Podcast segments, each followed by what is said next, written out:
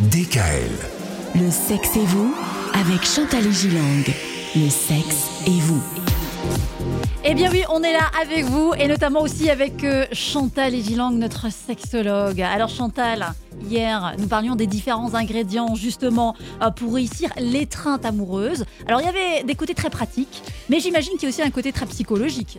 Alors il y a des côtés très pratiques, on les a évoqués et j'espère que ceux qui nous ont entendus les ont appliqués en 24 heures. Et se sentir par exemple disponible. Ah oui. Ah oui, De faire le vide aussi quelque part dans de faire le vide, avoir véritablement, on en parlait également hier, avoir véritablement envie de l'autre. Hmm, ouais. Euh, je, je veux aussi rajouter quelque chose qui est important, notamment pour les femmes, prendre une douche au préalable.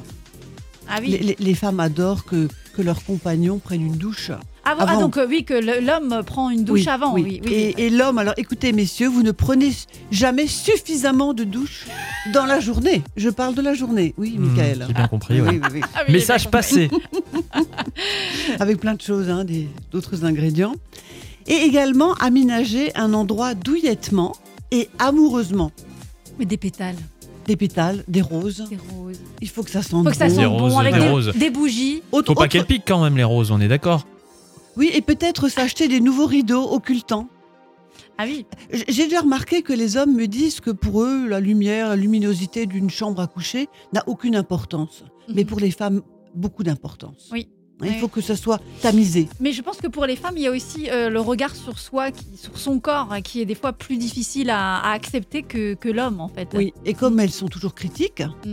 euh, ces dames, vis-à-vis de leur corps, vis-à-vis de leurs petits kilos en trop, eh bien, il vaut mieux euh, tamiser la chambre. Ensuite, psychologiquement, évidemment, éprouver de l'amour pour l'autre. Donc, si vous n'éprouvez pas d'amour, pensez à cela. Pensez à votre amour pour l'autre. Et c'est toujours ce que je dis, c'est mon leitmotiv, être respectueux et tendre envers l'autre. Mm. Pas uniquement euh, une, euh, une séance euh, sexo, mais quelque chose de tendre, quelque chose d'amoureux. Euh, c'est vraiment très important. Mais finalement, c'est peut-être aussi un, un- un subtil euh, mélange de, de tout ça, de fougue, de tendresse, euh, d'amour, de respect. Et euh, voilà, savoir que l'un et l'autre, on, on se nourrit comme ça mutuellement. Oui, faire l'amour, c'est un mélange de fluides, puisqu'on Mm. mélange beaucoup de fluides et d'amour.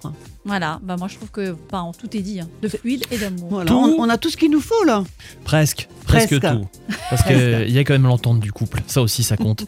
Et c'est le sujet qu'on abordera demain vendredi. Retrouvez l'intégralité des podcasts Le sexe et vous sur radiodécal.com et l'ensemble des plateformes de podcasts.